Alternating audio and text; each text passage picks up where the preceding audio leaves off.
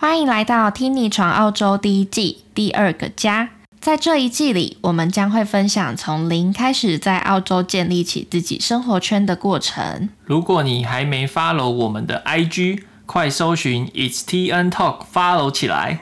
也邀请你为我们留下评论，让更多人听见我们的声音哟。听你说，闯澳洲啦！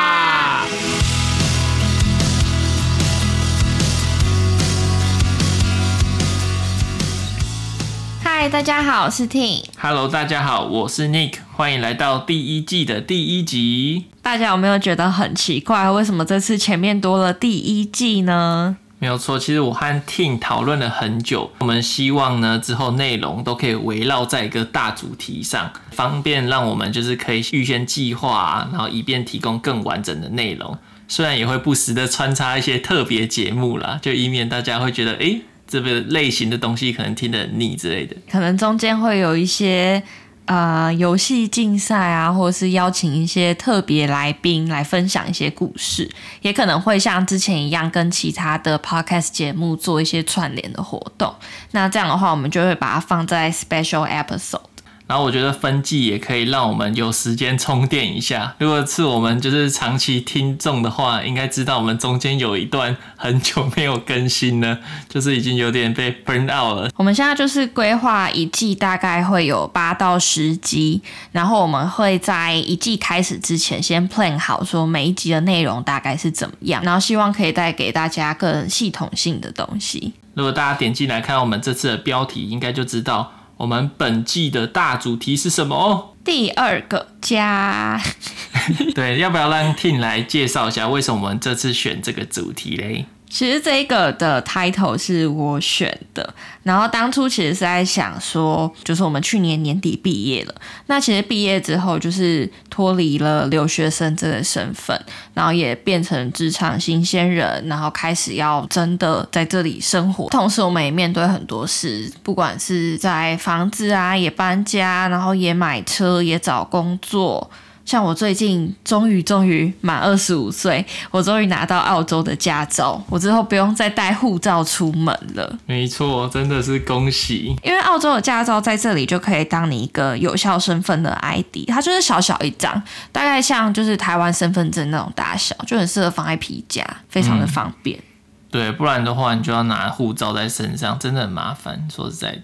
对啊，而且我这阵子开车出门，就是现在维州其实已经规定你不能用国际驾照开车了。就是你如果待在这个地方满六个月，那你就必须一定要换成维州的驾照，你才能合法在这里驾驶。所以，像是你如果来玩的话，这样是 OK 的。但是，像我已经来这里。呃，快三年，诶，满三年了，那就不行。但是我没有违法开车哦，因为现在维州还时不时的因为 COVID-19，所以会封城嘛。那只要封城的话，就没办法考驾照，然后很多服务也都会暂停。所以他现在其实是到今年十月，你还是可以拿着国际驾照在这里开车的，但是他会建议你尽快去换。那在进入主题之前呢，我们就刚才好像已经不小心闲聊了一点了，就来闲聊一下。我最近要 update 的是，我终于千呼万唤始出来，找到我的 这边的一个 full time job 了，耶耶！对，就是其实这个 full time job 我算是等了大概有几几个月啦。七个月吗？嗯，因为我去年底毕业之后，其实就是在一个打工的状态吧，然后就同时也会去学一些自己的专业的东西，但就没有找到一个我自己想要做的 full time job，然后这次是终于找到了，所以之后可以有更多的中长远的计划了，非常期待。所以我们才开始录了这个第二个家吗？对，差不多，好像是有这么一点意味，对不对？对啊，可能真的要找到工作，然后有稳定的经济来源的时候，你才会开始觉得，哦，这个是 possible 的，我是可以在这里生存和继续待下去，然后去计划更中长期的目标。嗯，不然很多事情都是就是好像有点。谈了，但是不知道有没有机会。但现在至少有些是稳定的。那在整个大主题的结构下，我们也希望可以带给听众一些我们的心路历程啊，可能经历的心境和困难，也提供一些我们知道的平台和处理方式给大家参考一下。好，那就准备进入我们的主题喽。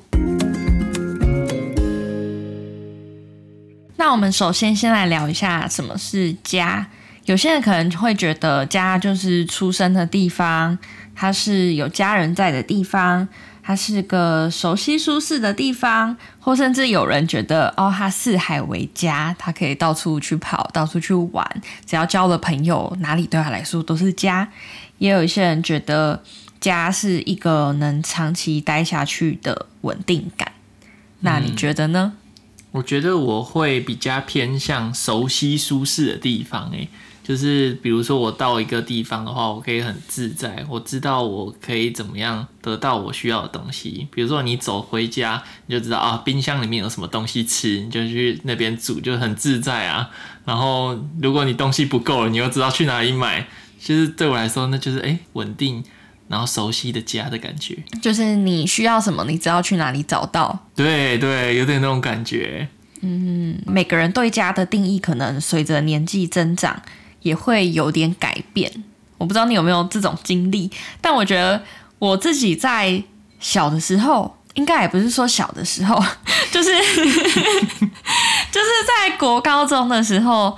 就是会有一种非常向往啊，可以到处去玩啊，会想要去很多地方啊。然后在大学的时候，我有一次跟我朋友聊到，就说：“哎，我们其实是不是就是应该要趁年轻的时候多踏出舒适圈，然后去不同的地方看看啊，拓展自己的视野啊，这样。”然后他那时候就跟我说：“与其说踏出舒适圈，不如说扩展舒适圈。”然后听他讲完之后，我就觉得，嗯，对啊。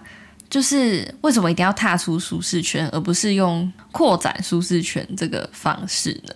我之前抱持了这个想法，所以我才决定要留学，然后去一个新的地方，就要拓展一下你的舒适圈咯。对对对，我就觉得啊、哦，可以去一下不同的地方。像我大四的时候也是去香港交换嘛，然后就觉得嗯，那我毕业之后也要换一个地方试试看。但是到这里之后，然后毕业，我现在目前比较觉得。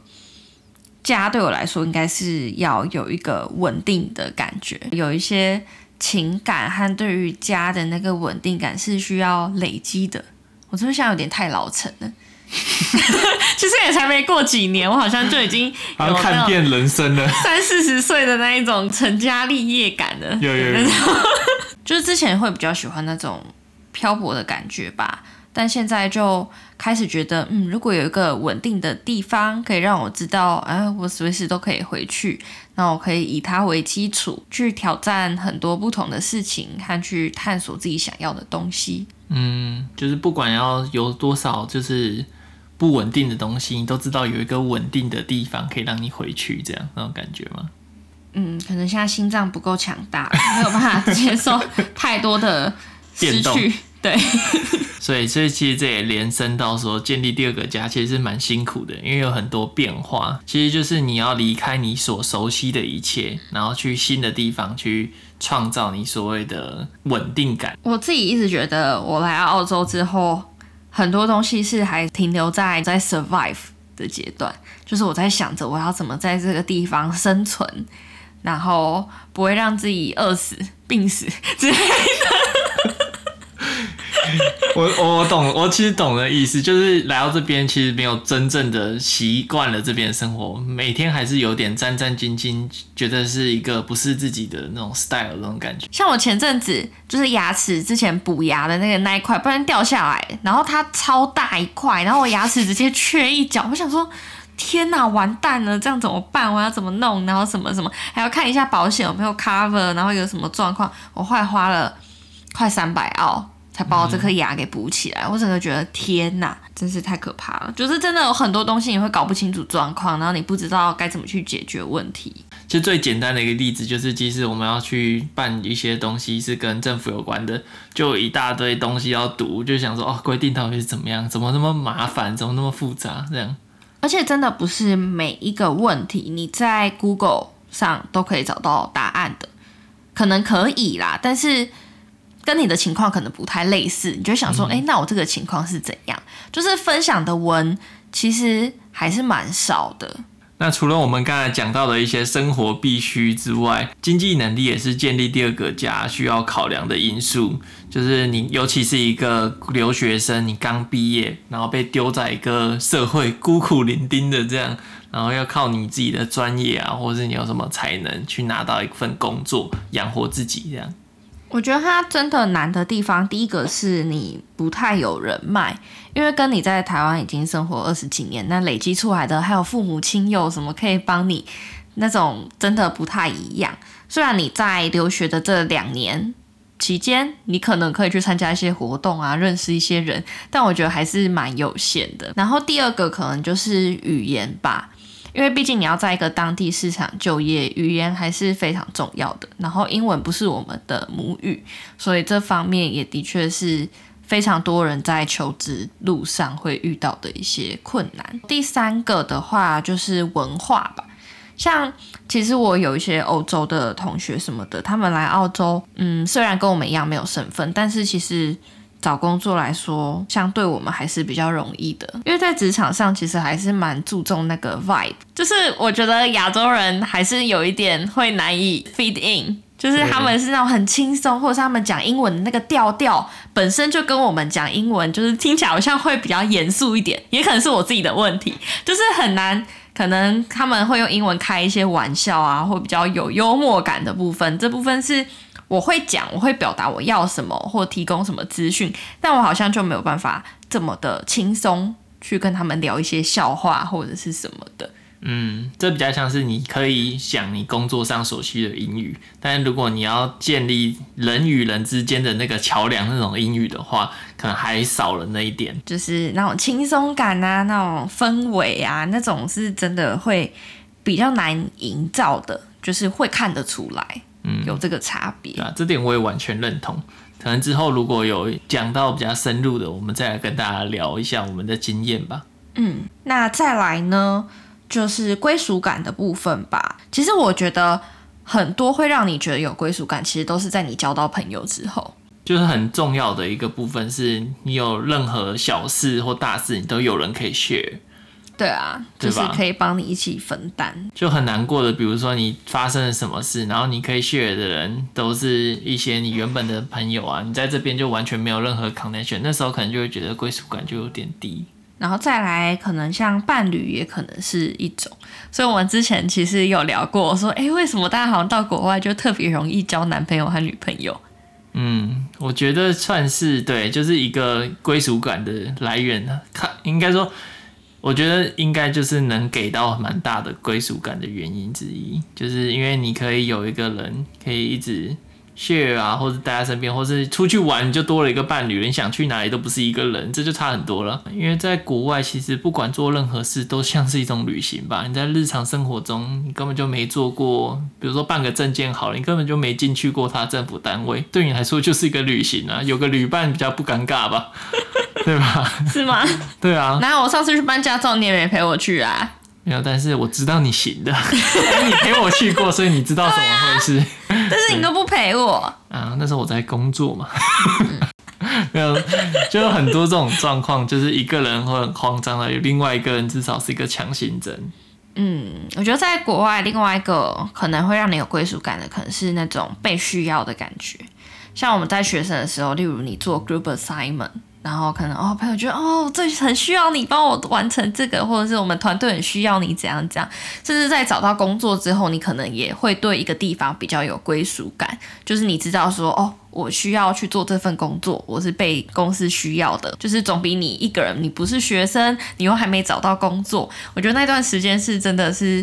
最难熬的，因为你会开始一直怀疑说，我在这个地方到底有没有价值，甚至严重一点，就会觉得就是为什么没有人要我的那种感觉。对，有点。我觉得你讲到那个比较像是你想要在这边有一个身份，除了你是个人之外，你希望你是，比如说你是一个员工的身份待在这边，或是如果你就住一个 share house，你一个室友的分身身份在这边。就会比较不一样。你会可以在这种身份中转换，而不是做的事大家也不会影响到，然后也不会理你之类的。我觉得就是创造价值和发挥你的影响力吧。我觉得每个人都多少会有这部分的需求，你才会觉得，嗯，这个地方是我想待的。其实我在三年多前拉着好几个大行李箱。降落在墨尔本机场的时候，我真的没有想过会有今天这样子的状况，就是可能我没有想过要留在这吧，所以就比较不会有这个想象，就是哦，我觉得来念书体验一下生活，我就要去下一个地方了。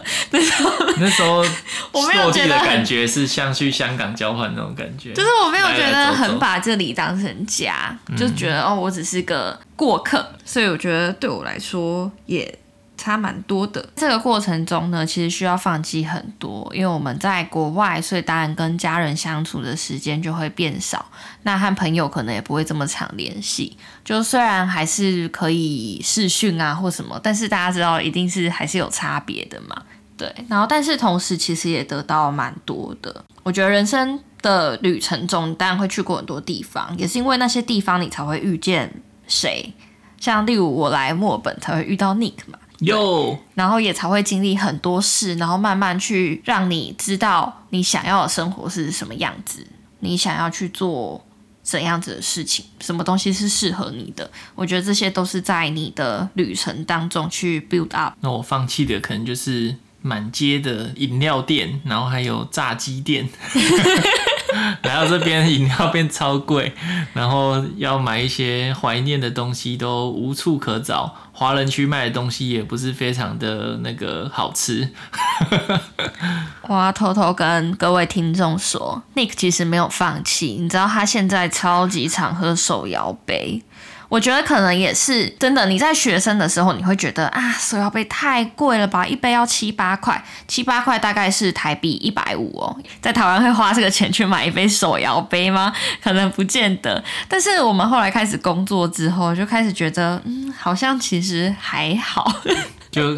跟就是因为这边的工资是跟这边的消费水平是有跟得上的，然后有时候你工作很累啊，你就会觉得哦，管他的，我今天就是要喝。对啊，你就不能管那么多了。对啊，当学生的时候，真的你还比较能啊，我要煮三餐，我要省钱，对我只吃吐司。那时候的坚持已经不复存在。我觉得工作之后真的没有办法。嗯。所以 Nick 其实没有放弃啦，但是这里要做到就是好吃的东西的话，的确是要自己动手比较有机会。对，像 Nick 最近啊，他做了猪脚面线、油饭，对，姜母鸭。我们最近真的越来越多这种台式的这种料理的出现。对，当你找不到你适合你胃口的东西，然后你又极度想念，你就没办法，你就查食谱自己做。对，没错，这也是另外一个在外的游子都会培养出来的技能。嗯，那 Ting 有培养出哪些这些食材技能了呢？嗯，本来有啊，遇见你之后就没有了。有没有很诚实？大家，大家听好了，他都是这样借口的。没有啊，我我有培养出一个技能，就是跟 Nick 说。我要吃这个，这个技能是培养的蛮淋漓尽致的。他说：“ 哎、欸，我觉得那个很好吃哎，但是都找不到。”对，然后就开始这样搓搓搓，我要吃这个。对，好，Anyway，这样也不错啦。我觉得自己可以做出自己想念的东西是蛮有成就的。另一方面也是省了荷包吧。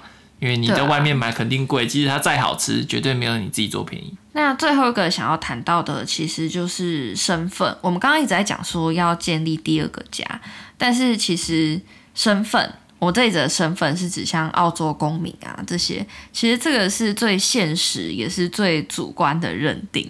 毕竟这个国家承不承认你在这里是个永久居民，对，这里是否真的能成为你长期很稳定的家？